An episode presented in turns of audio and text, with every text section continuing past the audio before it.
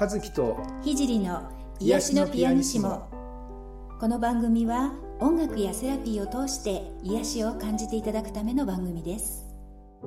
えー、皆さんこんにちは。ピアニストの渡辺和樹です。こんにちは。現実的スピリチュアルセラピストの菊山聖です。はい。癒しのピアニッシモ第37回ですね。はい、はい、今日もよろしくお願いします今日は久しぶりにね、はい、聖さんのサロンでの収録。そうなんですよね。ということで、はい、なんかさっきもちょっとね話してたけど 最初の収録の時を思い出して。いややめてください。思い出知りたくないけどでも思い出した。そうあの緊張あの時の緊張。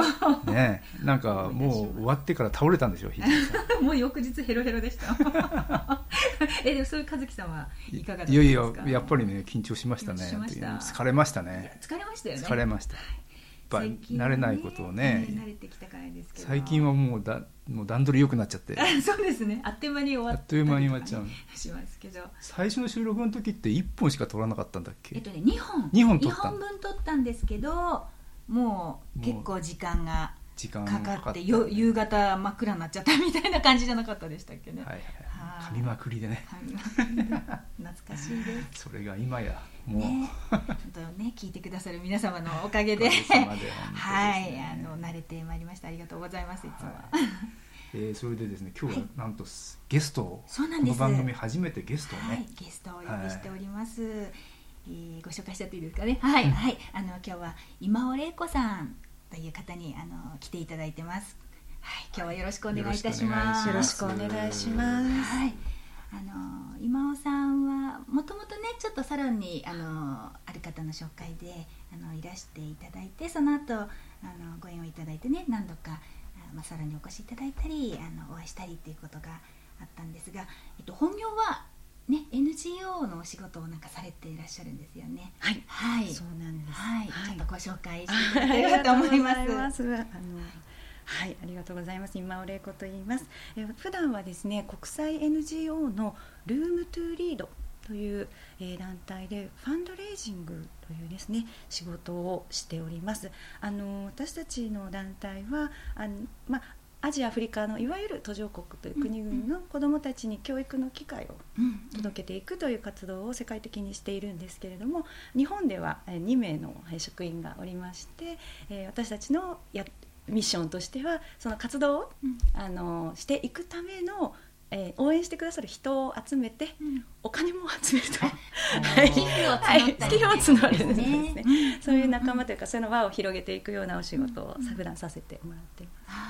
はい、はい、ですね、あの素晴らしいですね。もともとねお会いした時はね全然別のお仕事をされてたんですよね、ね、はい。はい。はい、ね、でも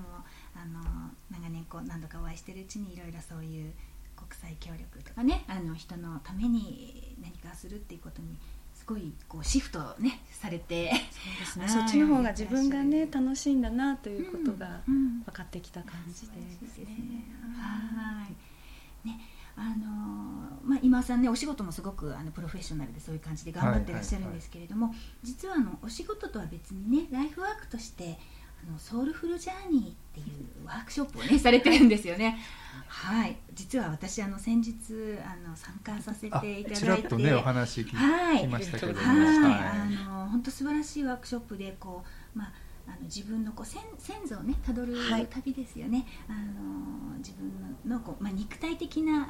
あ先祖ということですけれどもそういうのをたどっていくというあの素晴らしい体験を私もさせていただいたんですが、はい、あの今沢は、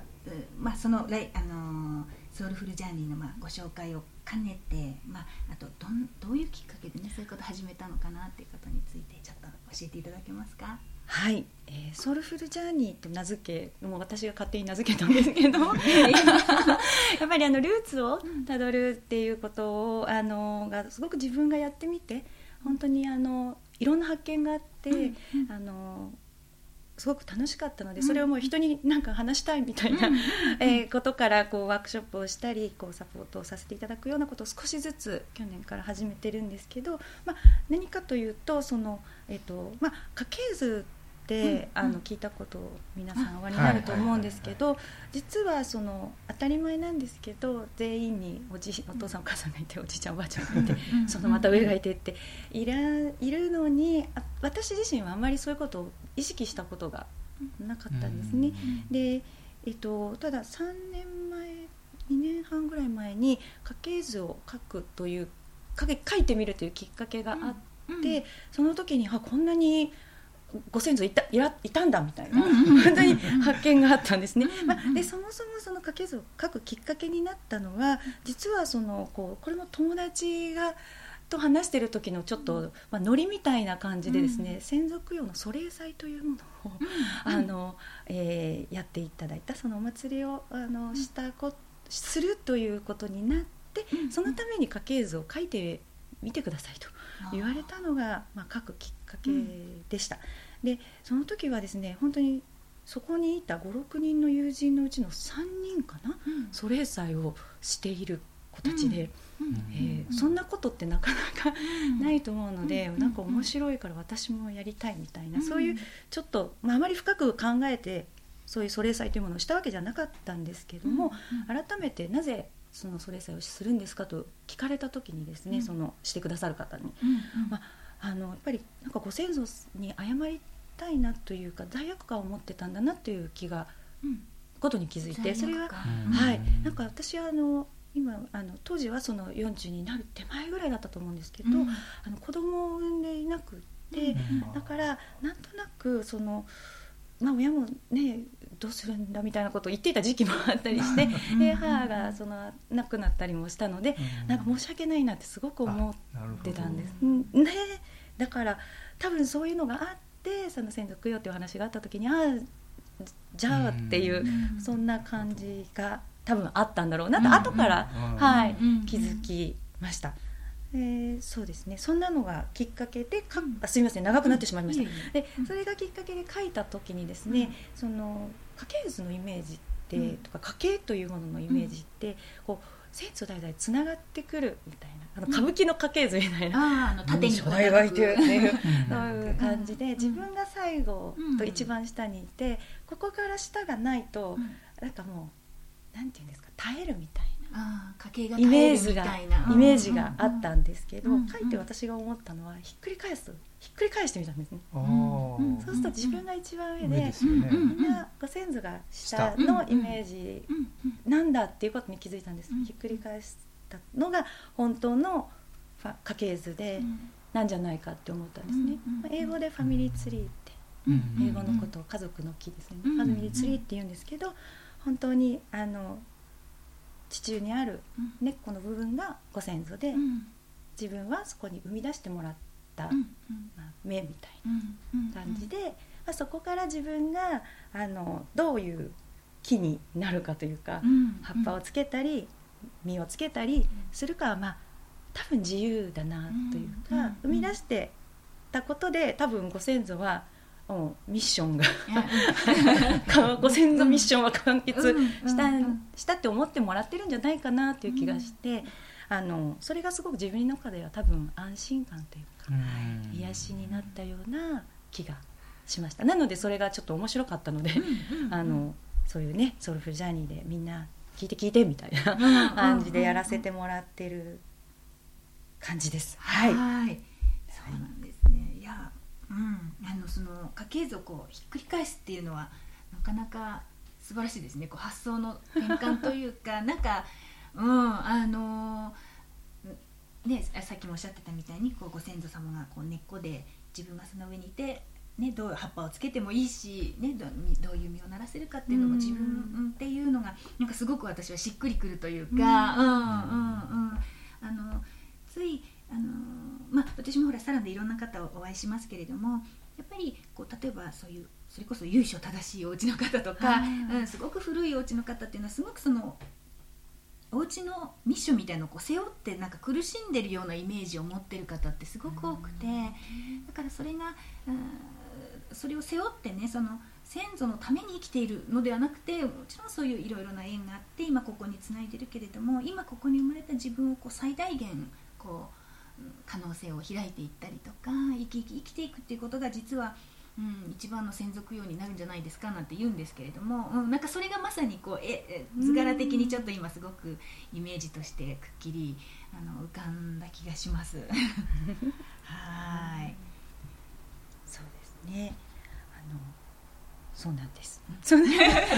私とかあんまりその直感力とかあんまりそういうのが全然薄いタイプで。そうですか。えー、全然そんなこと薄くてすごくいろんなこと頭で考えちゃうタイプなんですね。なのであのあんまりそのなんですけどもこのご先祖ってもう事実でしかないので、なんか私にとってはすごくそのあの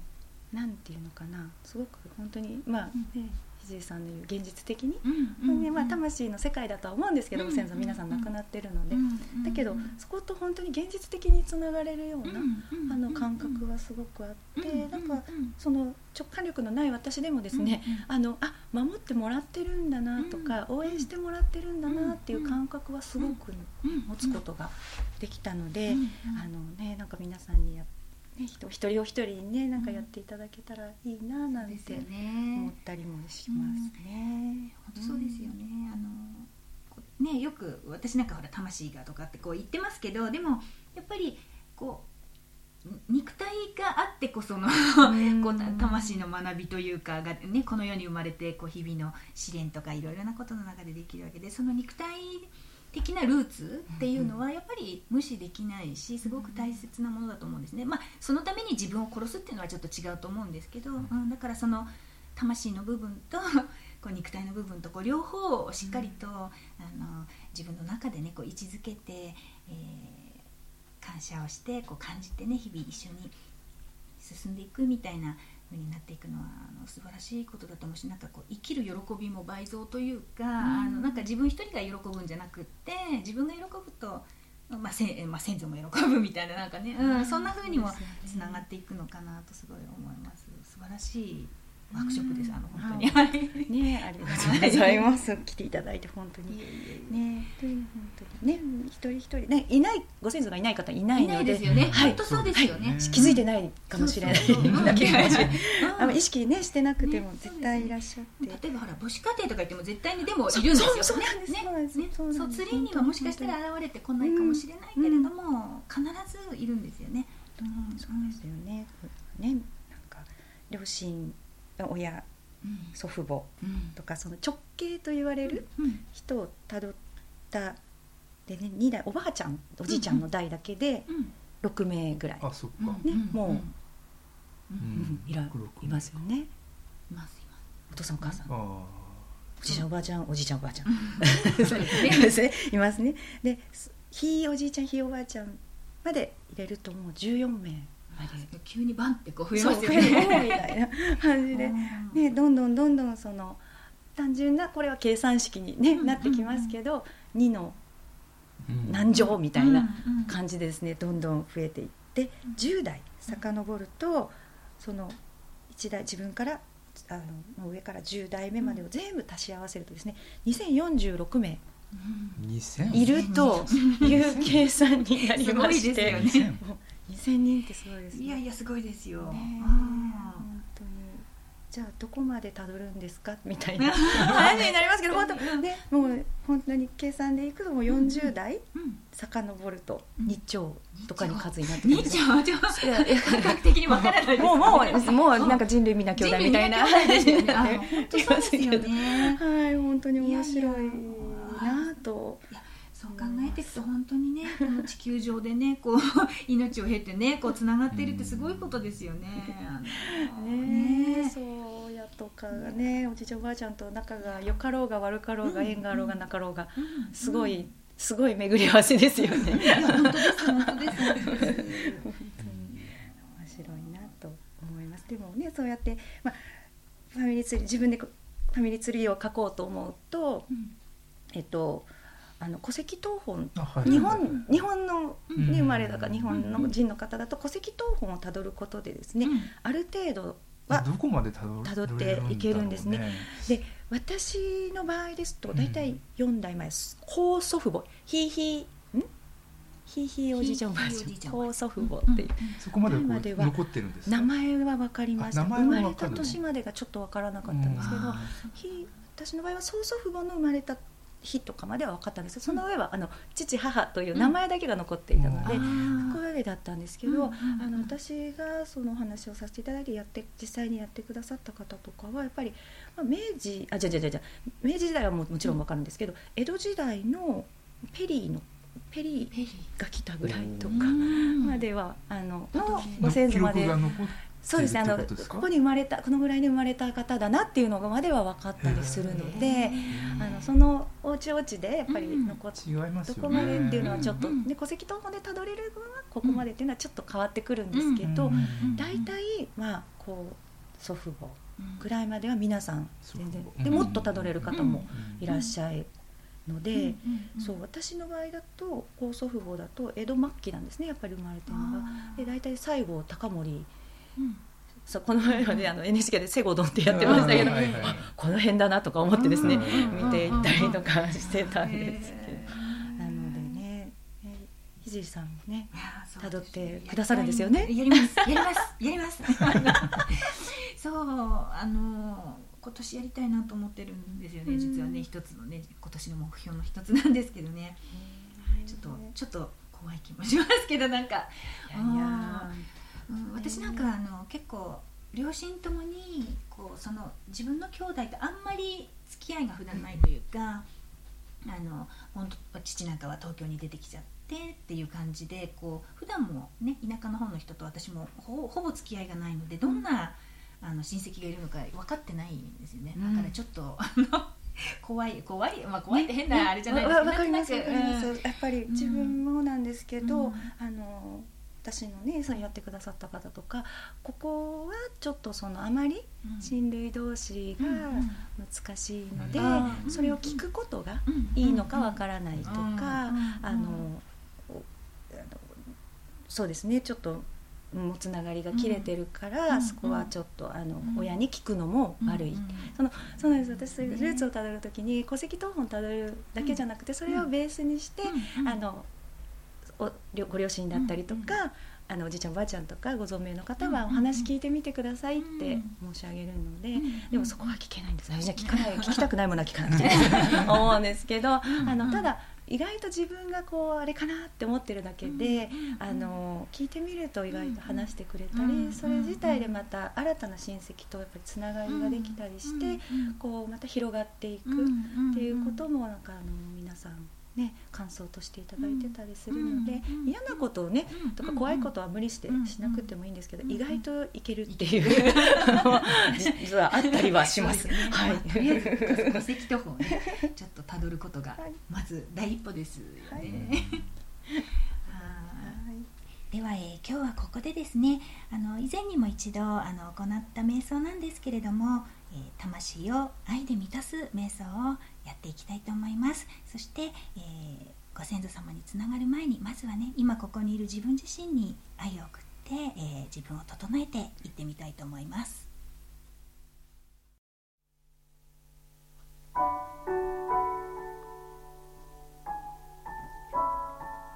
まず姿勢を整えましょう。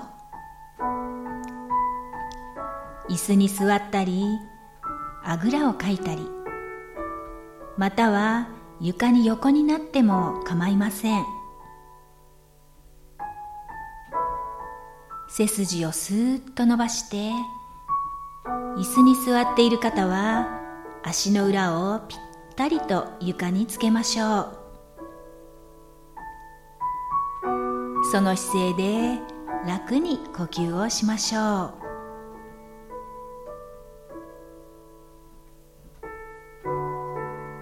自分のペースで。いつもより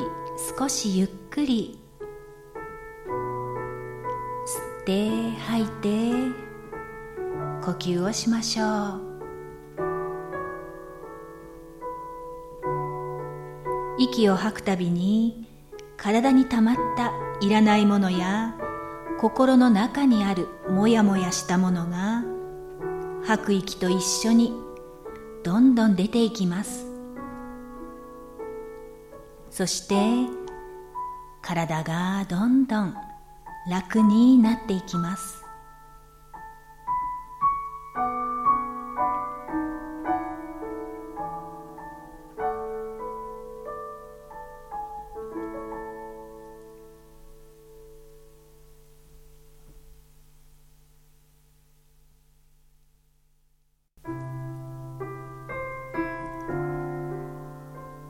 ゆったりとした感覚を取り戻したら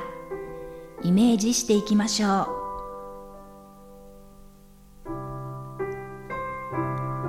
過去に可愛いな愛おしいなと感じたものや人を思い出しましょう。それは誰か人かもしれませんし動物のペットや人形などかもしれません。対象は何でも構いません。愛おしいなという気持ちを思い出しましょう。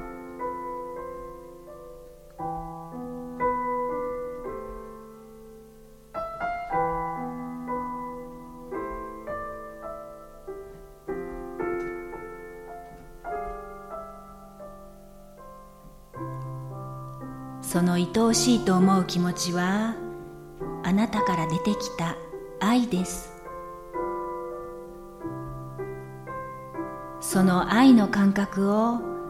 自分のハート付近にとどめてボールのように丸くしてみましょう。そしてその愛のボールの温かさや優しさを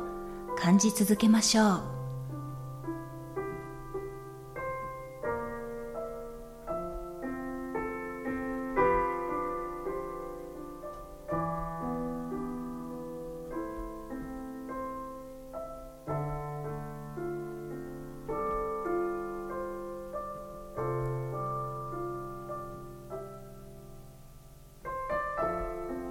その愛の感覚を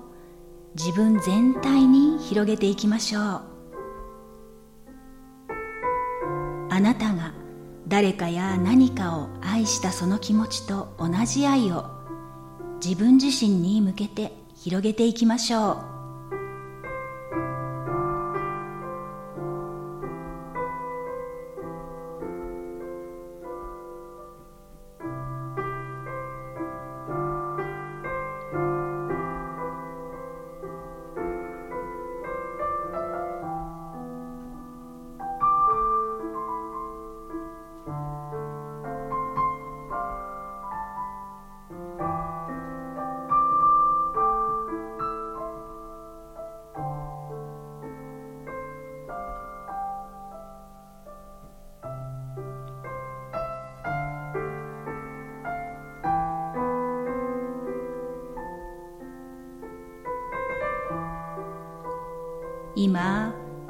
私は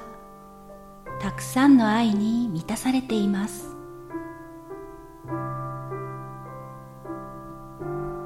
とても安らかな気持ちです。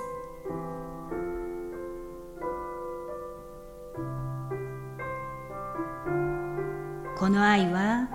自分という枠を超えて宇宙全体に広がっていきます。この愛は共鳴するもっと大きな愛を引き寄せて私はさらに愛で満たされていきます。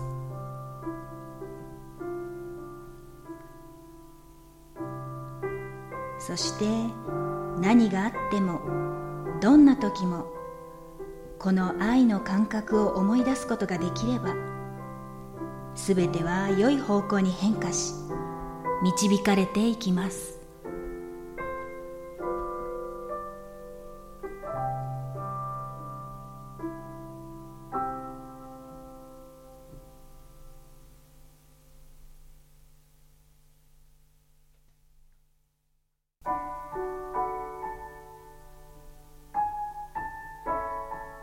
それでは体に意識を戻しましょう。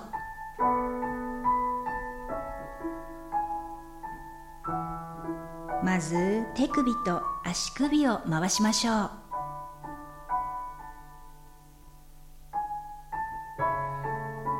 次に両手の指を組んでうーんと伸びをしましょう。さあ目を開けてこれで瞑想は終了です。かりと自分の肉体を感じて現実の世界に戻っていきましょう。